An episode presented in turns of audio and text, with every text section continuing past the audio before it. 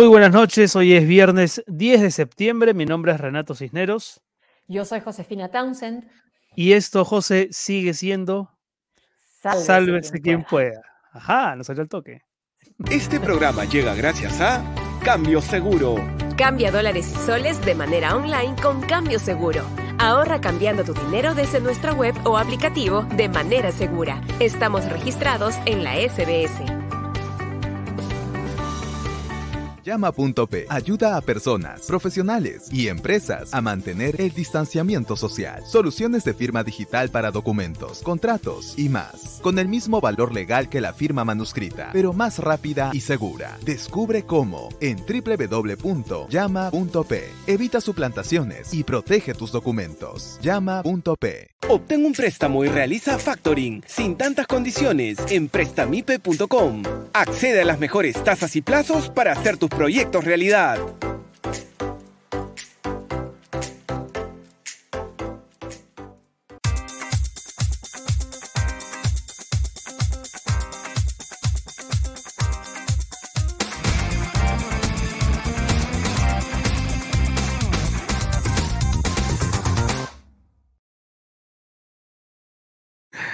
¿Qué tal amigos? Estamos en vivo, 7 de la noche con 5 minutos en todo el Perú, transmitiendo en directo vía YouTube, vía Facebook, vía Twitch, con mucha información que compartir con ustedes. ¿Y cómo está Josefina? ¿Todo bien? Bien, sí, sí, bueno, viendo que nos están empezando ya a saludar, agradecemos mucho a nuestros seguidores. Hola, dicen por ahí Gonzalo Planes, Planas, perdón, Renato, acá Ah, desde. West Palm Beach, Florida. Un abrazo para todos los peruanos que están en Florida. Claudia Soto, que es una fiel, ¿no? Una fiel seguidora, sí. de, de Sálvese quien pueda. A ver, Ruth Sánchez, saludos Renato y Josefina, mi tía Ruth. Es mi tía, ¿no? Sí. Oh, pero esa, esa fotito no la reconocí, mi tía. Yaco Mubarak también, Pamela Chávez. Saludos a todos, gracias por unirse a la transmisión. Y Surco, ¿cómo recuerden?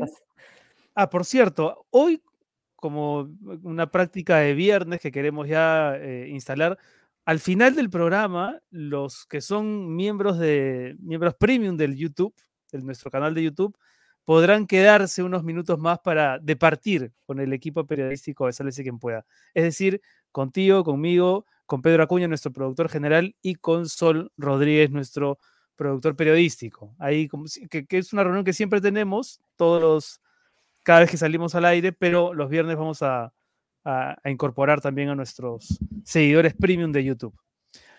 Eh, salud a todos los que están también ahí pronunciándose y aprovechamos para invitarlos a que, a que se suscriban al canal y a que escaneen el código QR que aparecerá en cualquier momento en la esquina superior derecha de su pantalla para que nos acompañen con aportes para sostener esa transmisión.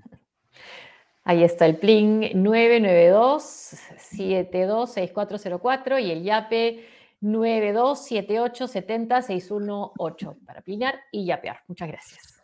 Y gracias a nuestros auspiciadores, empezamos dándole las gracias a Cambio Seguro, cambiadores online, en esta plataforma que es muy segura, están registrados en la SBS. Puedes hacerlo en la misma página web o descargando la aplicación en tu celular, ya sea a través de Google Play o del App Store. Utilicen el cupón SQP para obtener un tipo de cambio preferencial. Gracias, Cambio Seguro. Y gracias también a llama.p, evita suplantaciones y protege tus documentos con firma digital, que tiene esta firma digital el mismo valor que la firma manuscrita, es para personas, está dirigido a personas también a las empresas y nos ayuda a mantener el distanciamiento social. Ingresa a www.llama.pe, acá hay una mosquita. Gracias, llama.p. Y gracias a Prestamipe, soluciones de financiamiento para tu empresa, préstamos con garantía hipotecaria desde 20 mil soles hasta un millón de soles. Factoring 100% digital en menos de 48 horas. Gracias, Prestamipe. Hoy vamos a conversar en un ratito más con el ex congresista Daniel Olivares, uno de los rostros más reconocibles del Partido Morado, que en estos días ha hecho noticia porque se ha decretado su cancelación, Mm. ¿no? El registro de organizaciones políticas del Jurado Nacional de Elecciones ha decidido cancelar la inscripción del Partido Morado y hay una controversia porque de todos los que han sido cancelados es el único partido que, mm, que ha señalado que no, tienen, no hay razones técnicas para que los cancelen. Vamos a conversar de eso con él y de otros temas. Pero antes hay varios temitas, José, de los últimos días que, Bueno. queremos, que queremos compartir.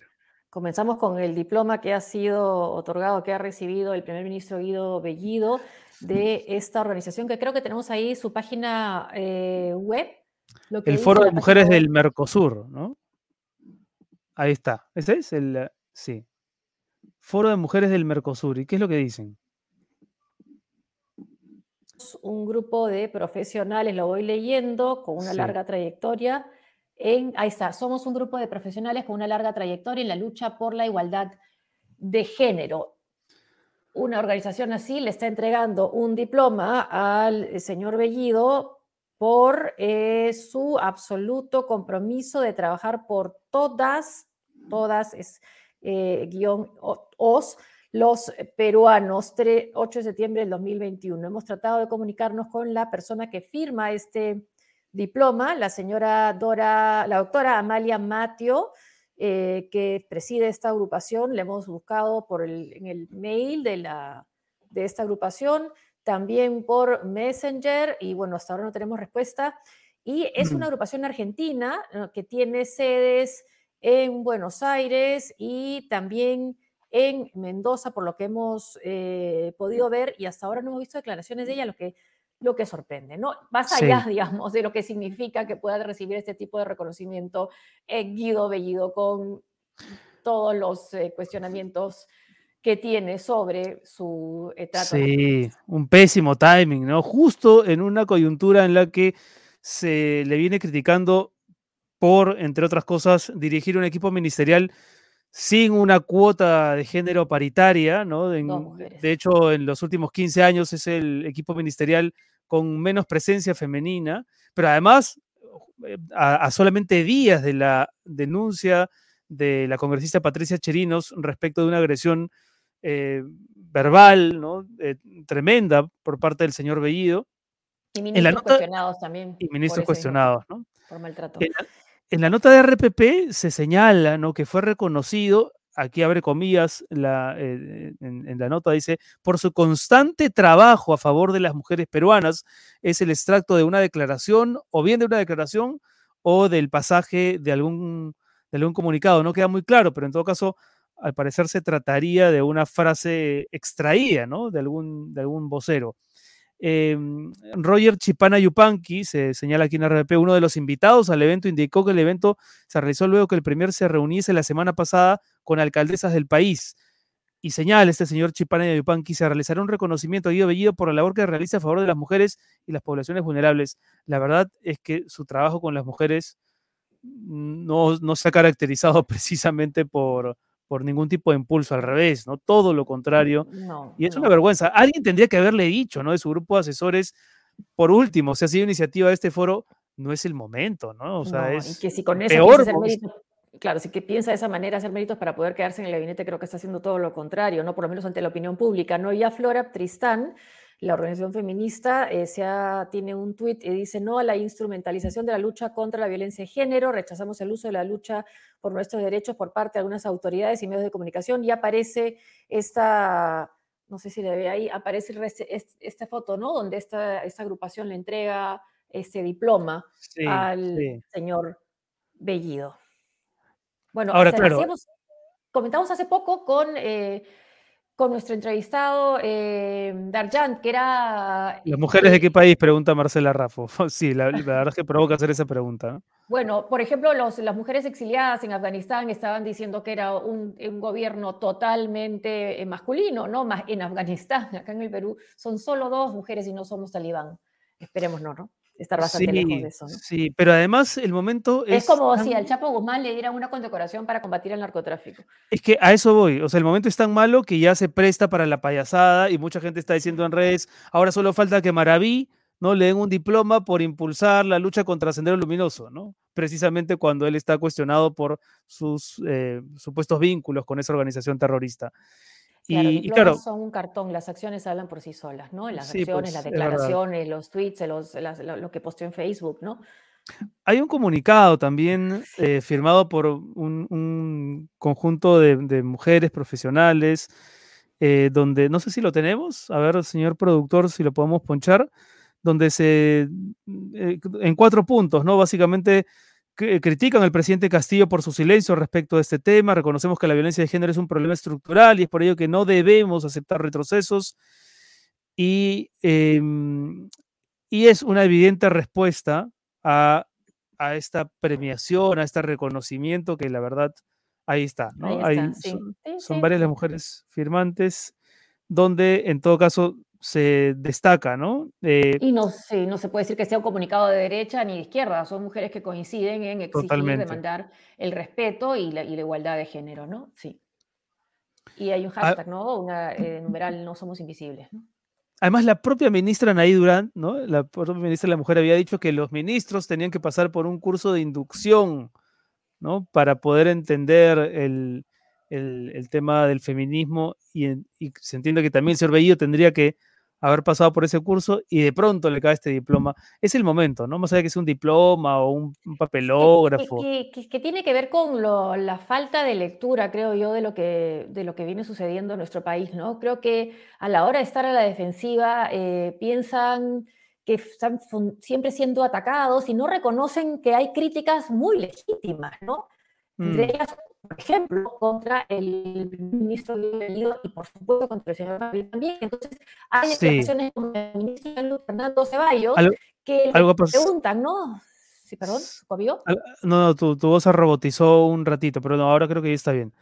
Ahora sí, ya. Este, el ministro de Salud que le pregunta sobre el caso de Maraví, Iber Maraví y otros ministros y dice, bueno, creo francamente que el país tiene grandes problemas como para dedicarnos, detenernos en este tema, pero son temas que, preocupan, preocupan muchísimo, ¿no? Preocupan los antecedentes que tiene con Sendero Luminoso, aunque los niega eh, por, por estos eh, atestados que hemos podido ver, preocupa también, y sí son temas centrales, la violencia contra la mujer. Así es, y en esa misma línea negacionista, digamos, está también la, vicepresidenta Dina Boluarte, ¿no? Que, que salió ayer a decir que la prensa tiene que jugar a favor del Perú y no hacer las preguntas de siempre. Lamentablemente, eh, esas preguntas se hacen porque eh, hay, un vacío, hay, un vacío, en, las respuestas que ofrecen los representantes del Ejecutivo, ¿no? Siguen sin eh, respuesta y siguen sin ser escuchadas esas inquietudes, ¿no? Por algo es que la prensa las pregunta. Y además no solamente viene de la prensa que nosotros mismos hemos criticado cuando durante la campaña hubo en parcialización también de los medios, ¿no? Sobre todo en la señal abierta. Y eso lo hemos criticado, pero en este caso no solamente viene de esos medios cuya eh, cobertura periodística cuestionamos, ¿no? Sino creo que es una cuestión que, no es solamente de ahí. Entonces, está, lo que ha dicho la, sí, la vicepresidenta es la prensa sigue dando vueltas a las mismas preguntas que no hacen bien a la sociedad. Por, ella decide qué es lo que hace bien a la sociedad. Exacto, y, vamos a seguir haciendo las mismas preguntas porque hasta que no se respondan satisfactoriamente, no se, no, se puede tampoco alegremente pasar a otro tema, ¿no? No es, no es así. Y, ellos tienen que recordar que ahora que son gobierno, tienen la obligación de responder todas las preguntas de la prensa y no correrse, como hace el presidente, lamentablemente, Pedro Castillo, que no da entrevistas. Y por supuesto que es importante, como ha dicho el, ministro de Salud, la vacunación y bien que vaya avanzando, pero esa declaración donde él dice, y no nos detengamos en cosas que no son las que a la gente la hace sufrir. Bueno, la violencia contra la mujer sí hace sufrir mucho. Hace sufrir, claro que sí. El ministro de Justicia, Aníbal Torres, ¿no? También el otro día conversando con Juliana Oxenford, pasaba por agua tibia las fotos de Guido Bellido eh, junto a eh, las fotos de Guido Bellido al lado de fotos de Sendero Luminoso, ¿no? Y diciendo cosas tan infantiles como que, bueno, pues si yo me voy a un museo en Alemania y me tomo una foto junto a una ilustración de Hitler, no por eso soy nazista. Pero en este caso no son solamente las fotos, ¿no? Hay otro tipo de cosas, otro tipo de elementos que juntos generan una situación bien, bien preocupante y creo que harían bien en, reconocerla para empezar, ¿no? No, no ven el problema. Como, como, de contrabando, además se siente, ¿no? Que es lo que leía en Hildon en sus 13, ¿no? Esa manera de, de, de, no responder a estas acusaciones y dejar ahí, ¿no? Estas personas con ese tipo de, de simpatía. Sí. Hablemos de cosas, de, cosas más positivas, José, porque mañana habrá otro vacunatón. Sí, por eso no se niega, o sea, no es que se le esté criticando a todo al gobierno, por ejemplo, esto es una buena noticia. Sí, ahí hay un comunicado del Ministerio de Salud, seguimos con el proceso de vacunación Eh, desde el campo de Marte en Jesús María, jóvenes desde los 27 años ya están vacunándose contra la COVID. ¿Tú ya estás listo? Es, y mira, hay, hay un ánimo festivo. No sé si podemos pasar, señor director, uno, de los, videos promocionales para, para invitar a la, gente que vaya a vacunarse. A ver. Ahí está. Mi causa y yo perreando, choborras en medio del tono. Eso es, ¿no? Pero no hay volumen. no se, no se escucha el audio.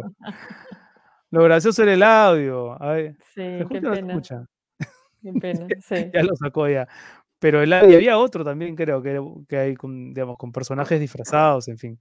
Parecía una, parecía una fiesta de esta congresista, ¿cómo se llama? La congresista que... Roselia ah, Muruz. Sí, para reactivar la economía para reactivar la economía. No, pero las vacunas sí, la vacunación sí reactiva la economía. ahí está, ahí está. Eso. vayan a vacunarse.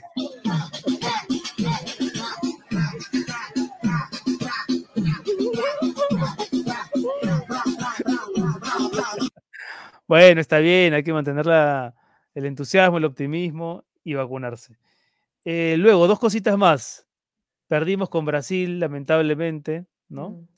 Eh, tal, tal, vez, tal vez si hubiese ganado la selección, las preocupaciones políticas no nos agobiarían tanto, por lo menos por hoy, ¿no? Pero, pero la derrota más bien parece acentuar el malestar de la gente respecto a otros temas.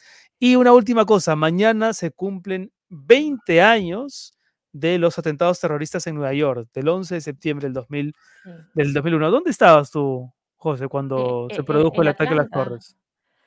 En Atlanta, sí. Trabajando para CNN. para CNN, sí, sí, sí, sí, bueno. ¿Y, ¿Y te tocó trabajar? Ese día me tocó en la madrugada, sí, y me tocó después el momento en que, eh, bueno, las, Estados Unidos, liderando esta alianza de distintos países de la OTAN, llegó a Afganistán, ¿no? Esa era, era claro, era de tarde que me tocó a mí y eh, se cortó la programación y fuimos de inmediato a uno de los reporteros que estaba en Afganistán en ese momento, que era Amaro Gómez Pablos, que ahora es, bueno, es periodista chileno, en ese momento estaba en CNN y ahora está en Santiago, ¿no? Entonces, este, sí, bueno, cambió tanto, ¿no? Todo el mundo, por supuesto, ¿no? Cambió, el mundo. Hay, hay, un, hay un libro que acaba de salir, que probablemente ese cuento se ha traducido, que es justamente de una persona, un periodista que trabajó en CNN y que entrevistó a Osama Bin Laden en 1997, que se llama El apogeo de caída, caída de Osama Bin Laden. Y, y él, él, cuenta ¿no? que el momento que lo entrevistó en el 97 casi no le hicieron mucho caso a su nota, no, no, no se veía mm. el, el riesgo que significaba y que incluso en la en el gobierno de George Bush todos eh, querían investigar las supuestas armas de destrucción masiva de Irak, pero no estaban muy preocupados por, por Al Qaeda, aunque les insistían sus, eh, sus agentes de inteligencia, ¿no? Eh, sí, interesante. Hay un montón, o sea, se, ha, escrito mucho, se ha hecho mucho reportaje, hay películas, hay series. Ahora mismo en Netflix, ¿no? Hay una, hay una serie que mm, no solamente trata los eventos del 11 de septiembre del 2001, sino incluso busca también narrar los orígenes de Al Qaeda. Y hay una novela que yo recomiendo que se llama El hombre del salto de Don Delillo, ¿no? Mm. Donde, eh, que creo que es la, mejor, eh, el mejor, la mejor novela u obra literaria hecha a partir de los, de los ataques terroristas que todos recordamos y que siempre nos impresionarán. También, sí, hay una nota también que ha hecho el Washington Post de los chicos que, que sus padres murieron antes que ellas nacieran, ¿no? Que sus padres murieron en el 11 de septiembre, ellos nacieron después y ahora tienen 20 años. Sí. 20 años, qué bárbaro. Bueno, siendo las 7 de la noche con 23 minutos, no sé si ya estamos con el ex congresista Daniel Olivares. Eh, para agradecerle por su paciencia y para conversar con nosotros. ¿Cómo estás, Daniel? Gracias por, por estar aquí en Sálvese quien pueda. Hola Renato, hola Josefina, encantado de estar acá. Un viernes. Gracias. Eh, sí, viernes, viernes, pero a ver, claro, los viernes uno se relaja un poco, pero la semana no ha estado como para relajarse, ¿no? Pienso sobre todo en los militantes del Partido Morado con este, con este anuncio que comentábamos hace un instante de la cancelación por parte del registro de organizaciones políticas del Jurado Nacional de Elecciones. ¿Ustedes van a acatar esa decisión o no? Y si no, ¿por qué? ¿Cuáles son las razones técnicas que justificarían eh, una posición de no aceptarlo. A ver, el Partido Morado es un partido institucionalista, así que acata lo que digan las instituciones, claramente. ¿no? Lo de no acatar creo que no es una, opción que se haya conversado. Lo que sí se va a hacer es apelar, porque no estamos de acuerdo con la decisión. Y es muy sencillo, es eh, para explicarlo en facilito. Eh, la ley lo que dice es, para, que, para cancelar la inscripción de un partido se necesitan dos cosas, esta y esta. Eh, nosotros tenemos una nomás. Entonces no se suman, no se dan las dos cosas, las dos, los dos requisitos para que se nos cancele. En la, en la resolución. Que son el 5% y los cinco congresistas en distintos. El 5% y los cinco congresistas. Lo que ha dicho el, el Jurado Nacional de Elecciones en su primera instancia es para mantener la inscripción necesitas estos dos, estos dos requisitos. Por eso no dice la ley. La ley dice para cancelar. Entonces, no puedes cambiar de palabra de cancelar a mantener porque cambia totalmente el sentido. Entonces, eh, bajo ese criterio eh, de que se tienen que dar eh, obligatoriamente dos requisitos para que se cancele la inscripción, y nosotros solamente tenemos uno, de no haber tenido cinco congresistas porque tenemos tres, pero sí hemos pasado el 5%, esa, esa, va a ser la narrativa legal que es lo más sencillo del mundo para poder apelar. Y eso vamos a hacer. ¿Es apelable esta, esta resolución del jurado sí. elecciones? Sí, sí, sí, es apelable, ya, ya entiendo que la, yo no soy de la dirigencia, nada, pero entiendo que la dirigencia ya está preparando la, eh, la apelación y la van a presentar y bueno, vamos con fe. ¿Y van con fe a las elecciones municipales? Bueno, si, si cuando esto se resuelva y, se, ¿no? se regrese la, tranquilidad de que tenemos nuestra inscripción vigente, pues se va a tener que activar todo, ¿no? Porque elecciones municipales y regionales mueven mucho, son incluso más movidas que las presidenciales y congresales, porque tienes regidores, regidoras, candidatos a alcaldía, a, gobiernos regionales por todo el país. Entonces seguramente va a empezar un trabajo muy intenso. ¿Y qué tan cierto es ahí el rumor de una posible candidatura suya para la alcaldía de Lima? ¿Lo descarta o sí es algo que se ha conversado pero que está todavía muy en pañales?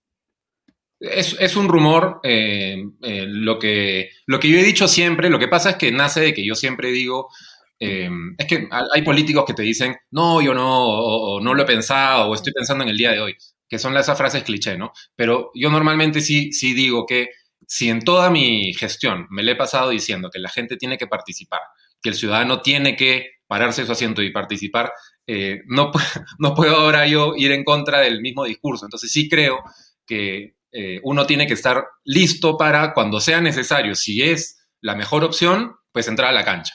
¿no? Ahora, yo no creo en la forma. Independientemente de... esa, de esa posición, ¿es algo que se ha conversado? ¿Hay alguna iniciativa? para que se materialice una eventual candidatura o todavía no se ha conversado?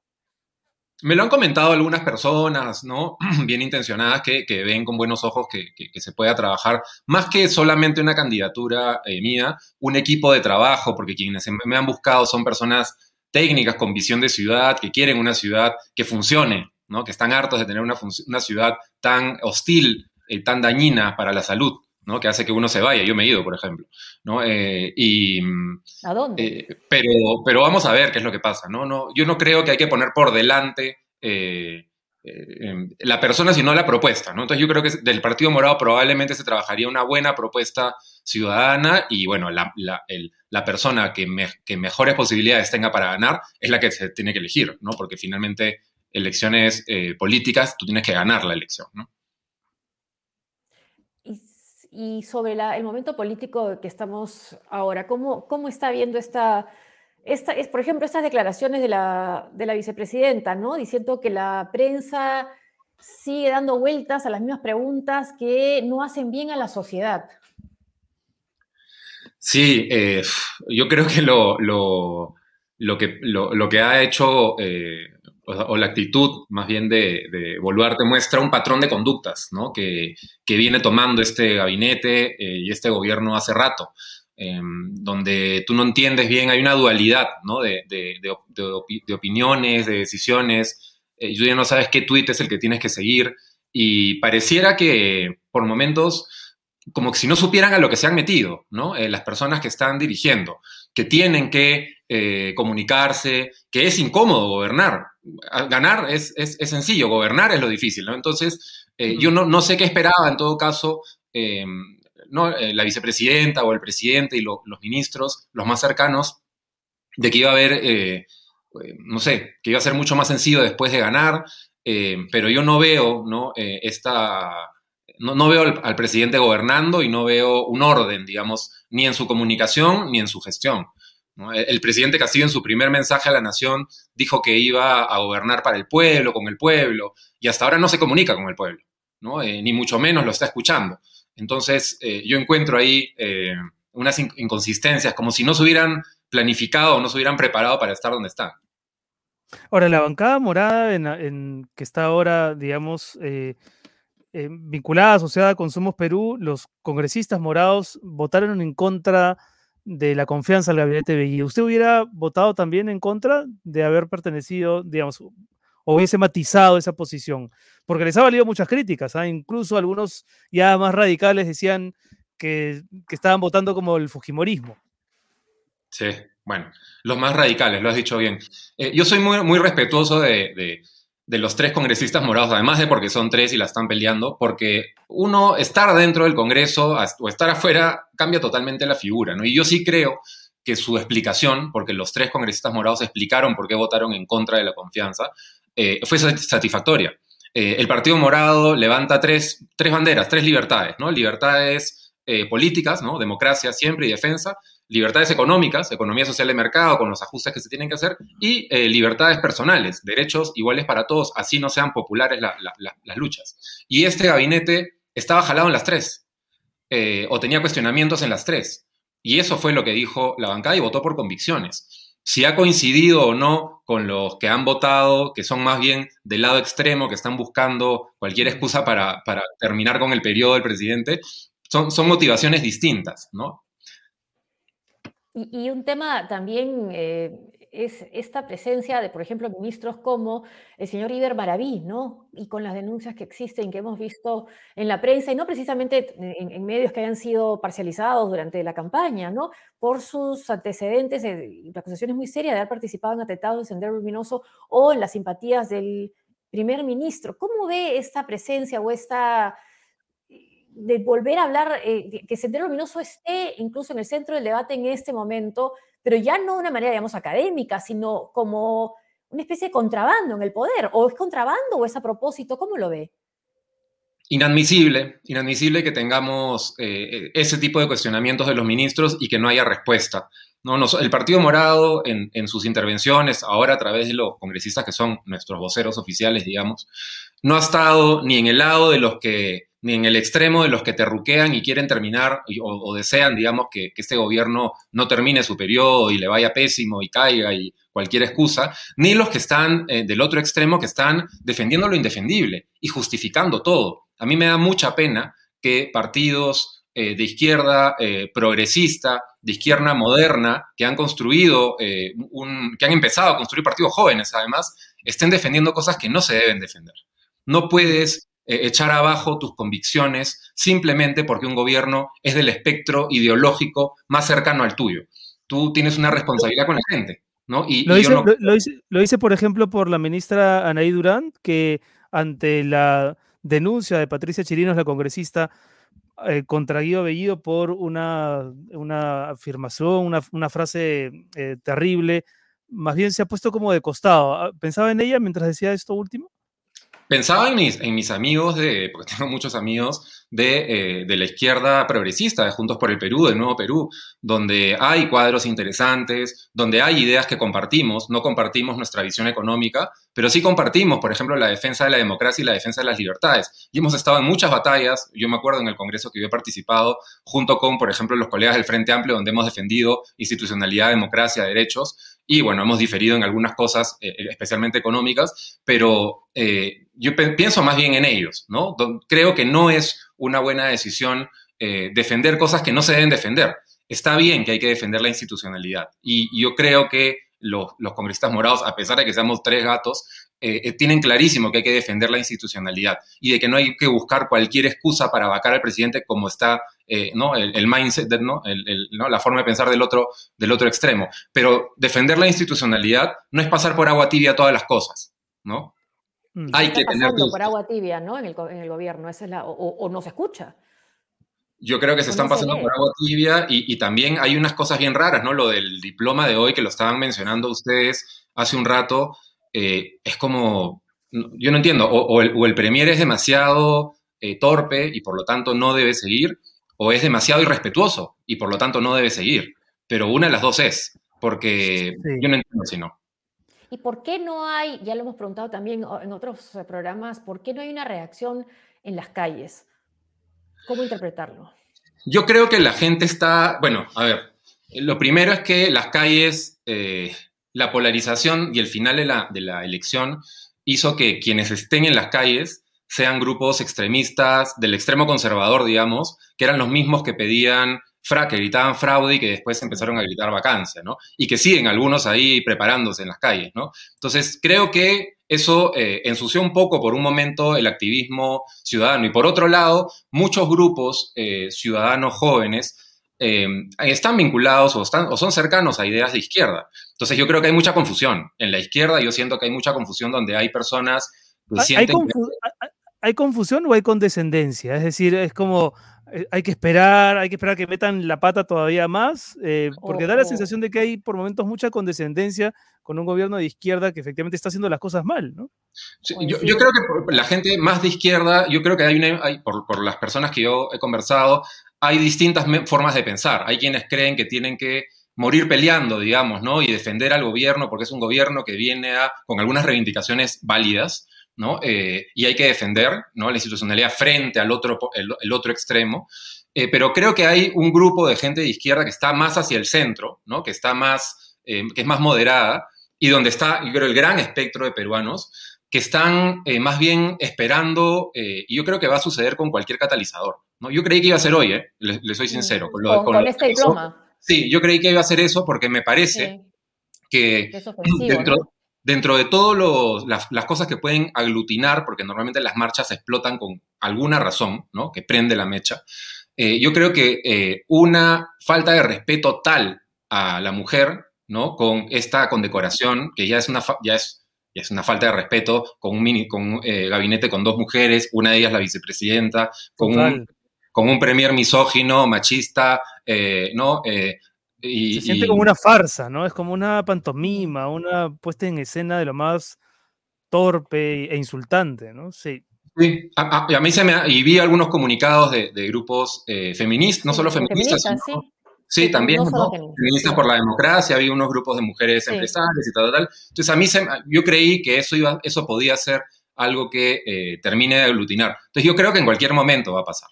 Creo que en cualquier momento algo va, a pasar, va, eh, ¿no? El, cliché ¿no? de la gota que derrama el vaso y, el presidente no se está dando cuenta de que cuando comete, que está bien cometer errores, cuando estás en el gobierno, es normal, pero cuando cometes un error, lo corriges y lo explicas. Y él está más bien abajo del sombrero, muy, muy, apretado lo tiene, y, está dejando que otros hablen. Usted trabajó en la estrategia de comunicación de Pedro Pablo Kuczynski. Eh, y, lo comento porque, porque efectivamente llama mucho la atención la estrategia de comunicación, si es que existe alguna, en el entorno del presidente Pedro Castillo. ¿Qué cree usted que está ocurriendo ahí? ¿Que él no sabe cómo dirigirse al público y por eso no habla? ¿Que no lo dejan? ¿Que, que es mejor que lo hagan otras personas?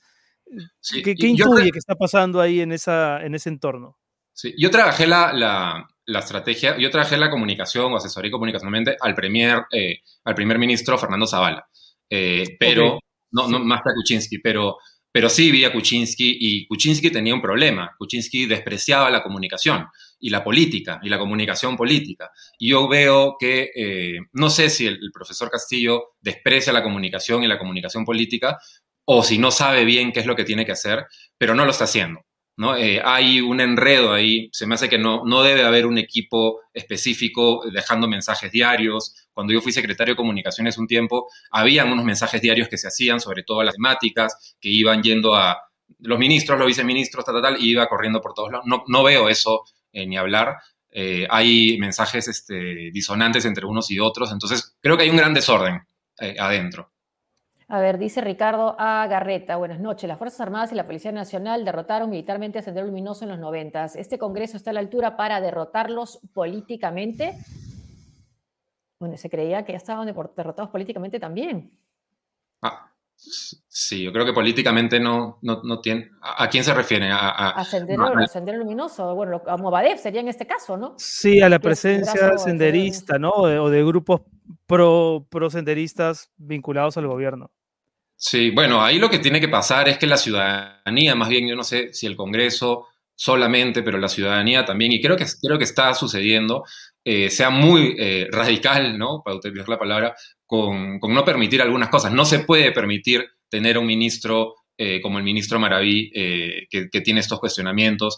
No se puede permitir tener ministros como el ministro de, Transportes, como el, bueno, el ministro de Trabajo es el ministro Maraví, ¿no? Pero como el ministro de Transportes, como el ministro de Medio Ambiente, hay varios problemas en, en ese gabinete eh, por distintas razones, pero digamos, si ya no nos queremos meter a, las capacidades, nadie que esté cuestionado por eh, vínculos con Sendero Luminoso, con Movadef, con, con quien sea, con, MRTA, con cualquiera de esas facciones, eh, debería estar ahí. No puede estar. no. Ahí no funciona la presunción de inocencia, que eso, es lo que nos dijo el ministro del Interior, pero bueno, acá hay la presunción de inocencia. En la política no. En la política creo que no hay, no hay esa, esa, presunción de inocencia, no vale, sino más bien tú tienes que ser, parecer. Eh, creo que es más complejo en política, porque está la, la, mala noticia para los ciudadanos, eh, que tendremos que ser electores nuevamente en poco tiempo, es que las opciones parecen, las, las dominantes parecen ser las más extremistas, ¿no? En el gobierno hay una izquierda radical y el Congreso está sobre todo impregnado por el, el tufo de la derecha más extrema. El centro desapareció, el Partido Morado se suponía que era la alternativa del centro, se ha diluido esa sensación de un centro que podía equilibrar las cosas, o en todo caso, ¿quién lo está representando ahora? ¿Acción Popular? ¿Alianza para el Progreso? ¿Ese es el centro? A ver, yo, entiendo el centro, primero sobre el centro, ¿no? Porque el centro es una palabra, eh, ¿no? Eh, tiene truco, digamos. Eh, si se entiende, yo no entiendo el centro como, una, como un espacio, como una ideología, por ejemplo. El centro no es, no es una ideología. Una ideología es la socialdemocracia, el socialcristianismo, el progresismo, en fin, el conservadurismo. El centro es una forma, es un método, es una forma de trabajar, ¿no? Que para mí es ser un moderado, un político moderado. Tú puedes ser de izquierda o puedes ser de derecha, pero te sientas a conversar con la otra parte y tratas de llegar a un acuerdo. Más allá de, y no quieres básicamente, ¿no? Mm.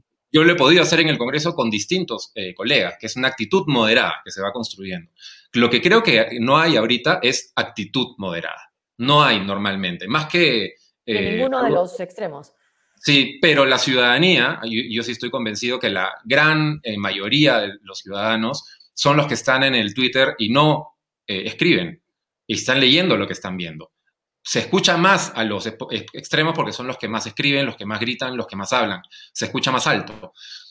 Pero en los centros, a pesar de que se dice, no, que han desaparecido, o sea, el ciudadano no, no, le gusta. ¿Por qué no votaron? ¿Por qué, no, por, qué, ¿Por qué esos ciudadanos que están en el Twitter pero que no participan, que no escriben, por qué no votaron por candidatos de centro? porque las campañas, yo creo que las campañas fueron pésimas, eh, eh, de las opciones de, moderadas, digamos, no fueron buenas, número uno. Lo segundo estábamos... Incluso el Partido Morado, ¿qué pasó? ¿Por qué fue pésima la campaña ahí? Creo que fue una mala campaña. Yo como, como ya como comunicador, digamos, este, no, no creo que haya sido una buena campaña. Por ejemplo, eh, la bandera principal del, del Partido Morado en esa campaña presidencial era el tema agrario, y eso no lo sabe, yo creo que no lo sabe nadie. Entonces, mm. bueno, ¿no? Entonces, eh, ya, ya ahí nomás. ¿Fue una mala campaña o era un mal candidato, Julio Guzmán? A ver, Julio fue un buen candidato hace cinco años, ¿no? Eh, eh, iba a ganar, ¿no? Probablemente, creo yo, yo lo, conocí en esos tiempos. creo que ahora estaba todavía golpeado por lo que le pasó, ¿no? y y creo que eso ah, incluso eh, le afectó este, hasta internamente, ¿no? Ya era distinto, ya no era un candidato que conectaba tanto como conectaba antes. Creo que no estaba preparado para ese momento. Y en un momento tan eh, difícil también de pandemia, creo que no empató eso. Em, igual creo que las otras candidaturas tampoco lo hicieron bien. En general, no hubieron buenas campañas en, en, esta elección. Eh, fueron malas las campañas. la persona que ganó ganó con menos de 20%. Eso no. Sí. ¿no? Entonces, eh, en fin. Hay un tema que es el tema de, Chinchero, que tengo entendido usted se, se preocupó y, mandó una comunicación sobre el aeropuerto de Chinchero, al que fue en el gobierno anterior ministro de Transportes y Comunicaciones. Y es porque para construir ese, ese aeropuerto no solamente hay cuestionamientos desde el lado histórico, arqueológico, sino también desde el lado de, los propios, eh, de las propias aerolíneas. Sí, hay cuestionamientos en general. Eh, ahora, yo les digo, sí, yo mandé comunicaciones pidiendo información cuando era congresista y tal. Eh, ahora, yo les digo, yo estoy en Urubamba viviendo por una temporada y estoy al costado de Chinchero y los camiones día y noche. ¿eh? Eso ya está, eh, eso se va a hacer y está avanzando rapidísimo. Es una de las obras más rápidas que he visto, ¿no? O con más chamba que he visto eh, en los últimos tiempos. Es el movimiento de tierras y yo creo que está muy acelerada. Entonces se me hace que ese aeropuerto ya, ese aeropuerto está. Pero un trámite importante que usted mismo dice, ¿no? De la lectura cuidadosa de los documentos remitidos se deduce claramente que estos estudios indispensables no han sido realizados y que el gobierno peruano avanza hacia la construcción de un aeropuerto con un costo superior a los 770 millones de dólares sin haber hecho los estudios requeridos por ley. Mm. Sí, han habido... La validación del procedimiento de salida. Ese debate viene desde hace un montón de tiempo. Hay gente que está a favor, gente en contra, hay pilotos que hablan en contra, eh, que, es inviable, que los vientos no ayudan. nosotros hablamos con el Ministerio de Cultura cuando estábamos en, ¿no? cuando estaba todavía como, como congresista y nos decían, estaban bastante más tranquilos de lo que yo pensé que iban a estar, eh, sentían que ya se habían hecho eh, la forma, ya habían encontrado la forma de no afectar, digamos, los restos arqueológicos, pero hablábamos, por ejemplo, de la contaminación visual, ¿no? Cuando tú pasas por la carretera ¿no? Tú ves el aeropuerto ahí, tú la, la zona va a cambiar radicalmente, ¿no? Ya yo estoy, hoy día he estado con, personas que viven en Chinchero y saben que va a cambiar radicalmente toda la forma de vida alrededor. Eh, esa lucha ha sido, yo siento que sí que ha sido una lucha que quienes nos oponíamos o quienes teníamos dudas, más bien, eh, no se han escuchado.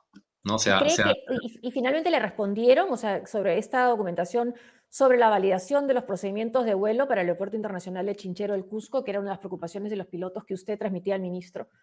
Sí, es que hay pilotos que eh, mencionan, hay pilotos y hay pilotos, ¿no? Entonces, eh, al final, eh, no ha sido unánime la posición. Nosotros hemos, las preguntas que hemos hecho nos las han respondido, nos han paseado un poco, de verdad. A mí no me alcanzó el tiempo al final para continuar. Yo me he quedado a la mitad de esa, de esa discusión. Pero una vez que llegué acá al Cusco y vi cómo se estaba moviendo esto, en realidad que eh, me di cuenta que eso, eh, que básicamente se estaba ganando tiempo mientras esto se avanza, ¿no? Porque está avanzando a toda marcha. Mm.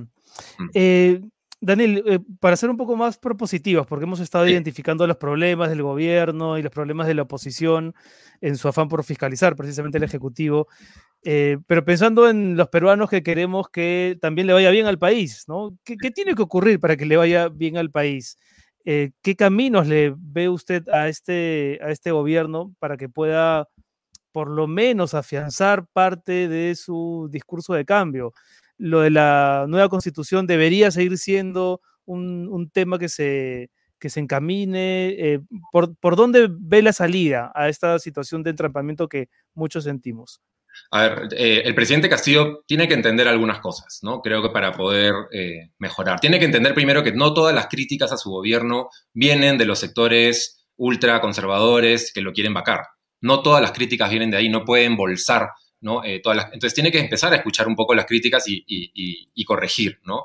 existen institucionalistas que entendemos la importancia de, de, que los gobiernos duren cinco años, ¿no? A mí me molesta mucho cuando la gente dice, cuánto durará un gobierno u otro. Los gobiernos duran cinco años y tienen que durar cinco años, nos gusten o no. Yo cuando, cuando llegó el resultado de la segunda vuelta, me pareció el peor resultado posible. Pero, pero bueno, es lo que les decidió la gente y, no podemos romper la institucionalidad simplemente porque no nos gusta quien gana. Entonces tiene que entender primero eso, ¿no? Y empezar a escuchar las críticas.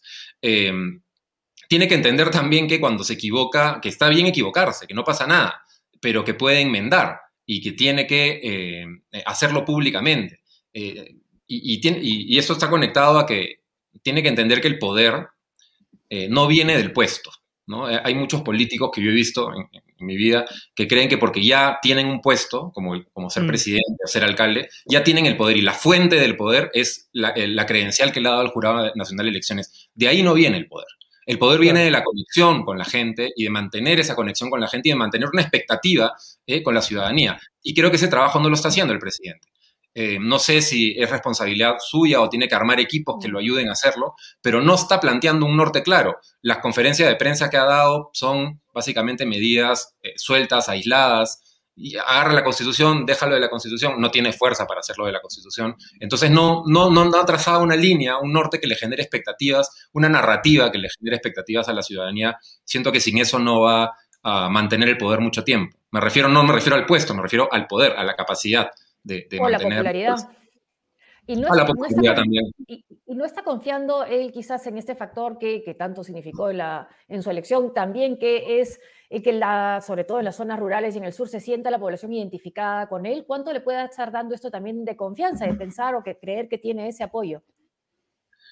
Debe, sentirlo porque es verdad también, es un símbolo. Eh, muchas personas con las que yo he hablado, ahora en Cusco, por ejemplo, eh, muchas de las personas que han votado por él, y acá arrasó, por ejemplo, eh, algunas de las razones es la identificación.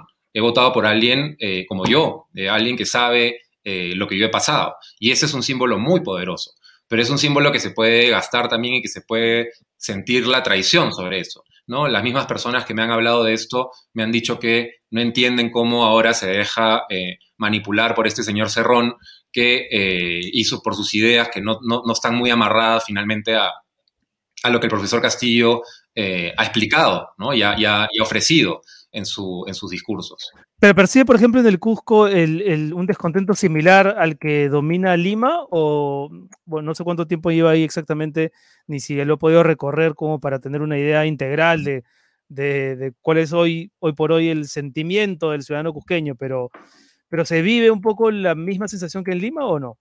Sí, sí, no, no, no soy tan, no, no, eh, no voy a tomar la palabra cusqueña porque he hablado con personas, pero es imposible, no tengo tanto ego para creer que sé lo que piensan todos, pero eh, lo que sí, sí he sentido es eh, eh, digamos, todavía no una decepción, eh, no he hablado con pocas personas, he hablado con varias personas, no, es, no una decepción aún, pero sí como una disconformidad con, con, estos nombramientos, por ejemplo, con el gabinete.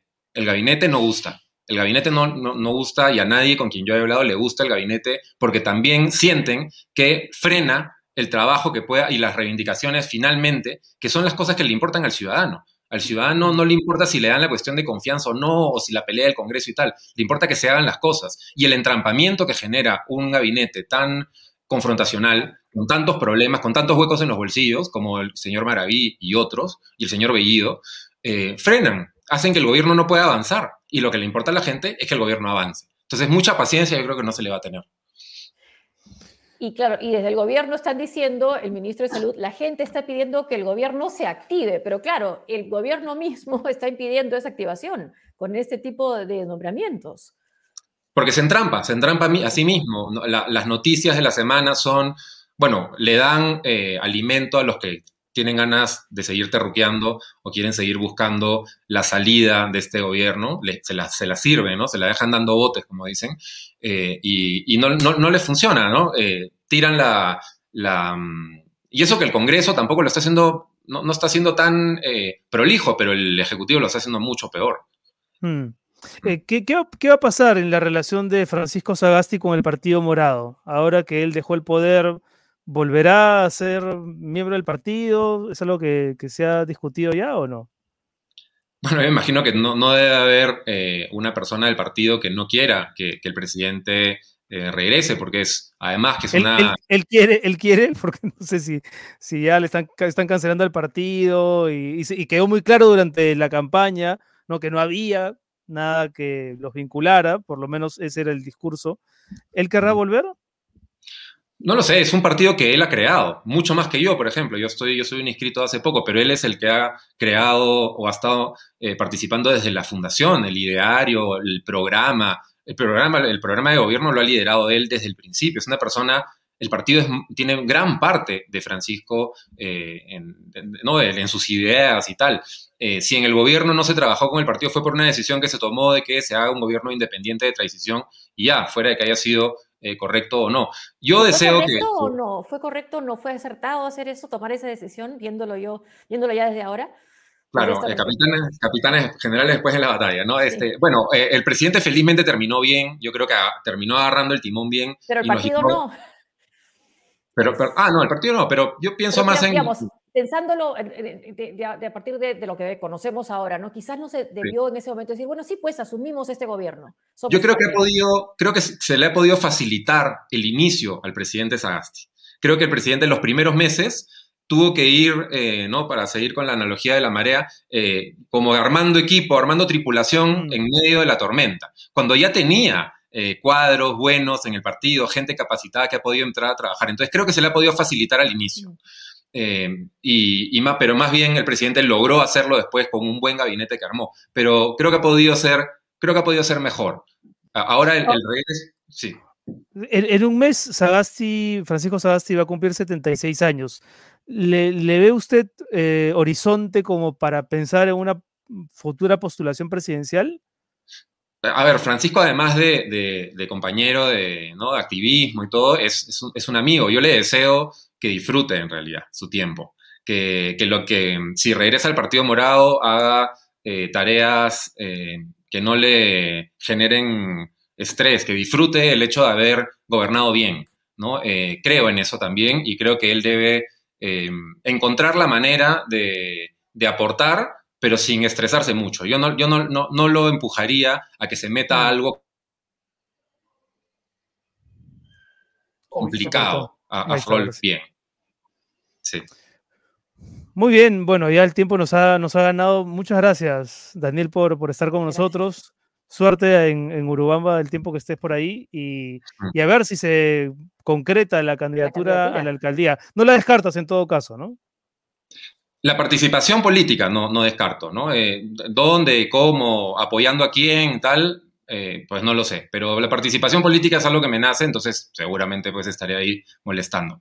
Preguntan si, si estás en el Cusco, si ha visto a Optimus Prime.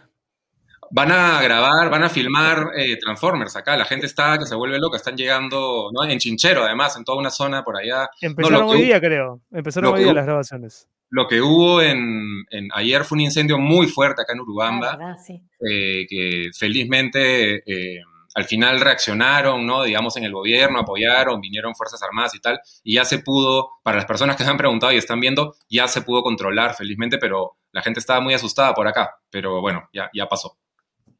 Muchas gracias, Daniel Olivares, ex congresista del Partido Morado. Nos, veremos pronto seguramente. Bueno, y siempre es, interesante, ¿no? Saber el punto de vista de alguien que ha estado tan, tan metido en la política y, seguramente va a regresar en, algún momento a algún cargo público. Listo, son las 7 de la noche con 56 minutos. Eh, ¿Nos vamos, tío Soros? ¿O no? A ver, a ver si el tío, Soros quiere decir algo. ¿ah? Ahí está. Primero los auspiciadores. Qué serio es, ¿no? Si la gente lo conociera. A ver, vamos con el primer auspiciador, Cambio Seguro. Gracias a Cambio Seguro por estar con nosotros. Entren a la página web cambioseguro.com para cambiar dólares online. También pueden hacerlo descargando la aplicación en Google Play o en App Store.